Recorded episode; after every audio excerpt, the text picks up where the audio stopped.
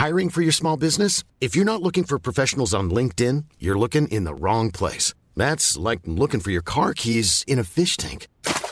LinkedIn helps you hire professionals you can't find anywhere else, even those who aren't actively searching for a new job but might be open to the perfect role. In a given month, over 70% of LinkedIn users don't even visit other leading job sites. So start looking in the right place. With LinkedIn, you can hire professionals like a professional. Post your free job on linkedin.com slash people today.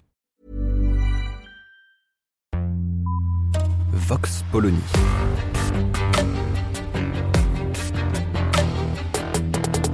L'actualité vue par la directrice du magazine Marianne, Natacha Polony.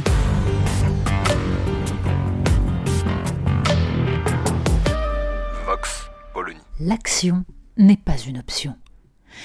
C'est curieux ce besoin chez les politiques de faire des phrases, enfin des slogans, des trucs creux qui sont censés rassurer les braves gens. D'autant qu'Emmanuel Macron ne s'en est peut-être pas aperçu, mais quand on dit de quelque chose qu'il n'est pas une option, cela signifie généralement qu'on le refuse, pas qu'on n'y échappera pas. Cependant, cet aveu inconscient ne déparaît pas au milieu de vœux insipides et convenus. L'année 2023 fut idyllique, l'année 2024 sera meilleure encore. Déjà, on aura les JO, et ça devrait nous occuper à temps plein jusqu'au mois de septembre. Et jusque-là, il faudrait être sacrément mauvais coucheur pour venir rompre la ferveur nationale et ternir la fierté française avec des considérations inutiles sur le pouvoir d'achat, la décrépitude des services publics ou la crise du logement. L'exercice des vœux présidentiels n'est certes jamais un moment de grande sincérité, mais on est frappé de voir à quel point la communication la plus grossière a définitivement remplacé toute forme d'analyse, de bilan et de perspective. Les Français ne sauront donc pas comment leur président lit la situation internationale au sortir d'une année qui a vu non seulement la paix mondiale ébranlée de toutes parts, mais la France chassée de ses bases en Afrique. Il avait pourtant à dire, notamment pour expliquer aux Français comment la désoccidentalisation du monde rend plus absurde encore le travail d'alignement de l'Europe sur la politique extérieure américaine dont Ursula von der Leyen est l'une des maîtres d'œuvre. Sur le plan intérieur, l'année 2023 a commencé par une crise démocratique majeure et des semaines de manifestations contre une réforme refusée par 70% des citoyens et imposée grâce au détournement des outils constitutionnels. Elle s'est poursuivie par des émeutes émaillées de pillages qui ont fait comprendre aux Français effarés que le délitement de leur communauté nationale était plus avancé qu'ils ne voulaient l'admettre. Elle s'est terminée par une crise politique qui a mis au jour les hypocrisies criminelles d'une classe politique et médiatique empressée à s'acheter une conscience sur le dos des plus fragiles.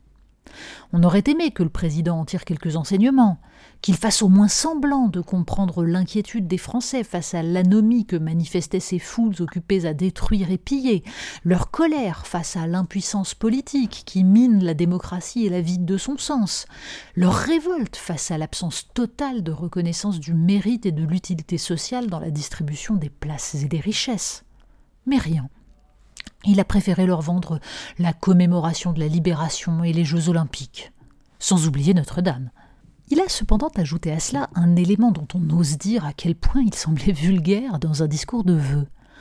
L'air de rien, après quelques mots sur les célébrations qui n'arrivent qu'une fois par décennie et la construction d'une cathédrale qui n'arrive qu'une fois par millénaire, Emmanuel Macron a glissé une considération alambiquée sur ces moments où une génération engage l'avenir de la suivante. Vous n'avez pas compris la subtile allusion? 2024, année d'élections européennes, dont on va encore nous expliquer qu'elles seront l'occasion d'un référendum pour ou contre l'Europe. Quelle Europe Pour quel projet politique On s'en fiche. C'est l'affrontement des ténèbres et de la lumière. Point. Les dithyrambes prononcés à l'occasion de la mort de Jacques Delors laissent craindre qu'un véritable débat sur les modalités d'organisation de l'Union européenne ne soit toujours pas à l'ordre du jour. On se contentera d'avoir d'un côté les contempteurs de l'Union qui se contentent de croire que ça ira mieux quand leur bord politique sera au pouvoir dans plusieurs pays, et de l'autre les chantres d'une Union dont ils vantent les rares progrès vers un peu plus de politique industrielle ou de protection des citoyens, alors même qu'ils n'ont jamais milité pour ces progrès qui sont simplement le colmatage imposé par les fractures béantes qui peu à peu se font jour. Entre les deux, rien. Le gouvernement par la peur. Peur des autocrates et des dictateurs qui rêveraient de nous envahir, peur de se retrouver seuls si l'on fait entendre une voix dissonante, peur du chaos si l'on ébranle le système. Nul ne sait ce que nous réserve 2024. Mais nous savons tous que le monde est de plus en plus dangereux, que nous payons des décennies d'abandon des forces productives qui garantissaient notre indépendance, et que le système de protection conquis par les générations qui nous ont précédés ne suffit plus à compenser la dérégulation généralisée qui enrichit les plus favorisés dans des proportions faramineuses. Mais tant que les débats se limiteront à une caricature opposant le bien et le mal, le progrès et la réaction, l'ouverture et la fermeture, les citoyens n'auront aucune chance de reprendre le pouvoir qui leur a été confisqué, et se verront privés du droit de décider quels capitaux, quels hommes et quelles marchandises entrent sur le territoire européen et pour quels projets de société. Vox Polony. Retrouvez tous les podcasts de Marianne sur les plateformes de streaming. Et puis les analyses, articles et entretiens de la rédaction sur marianne.net. Et surtout, n'hésitez pas à noter cet épisode et à nous laisser vos commentaires.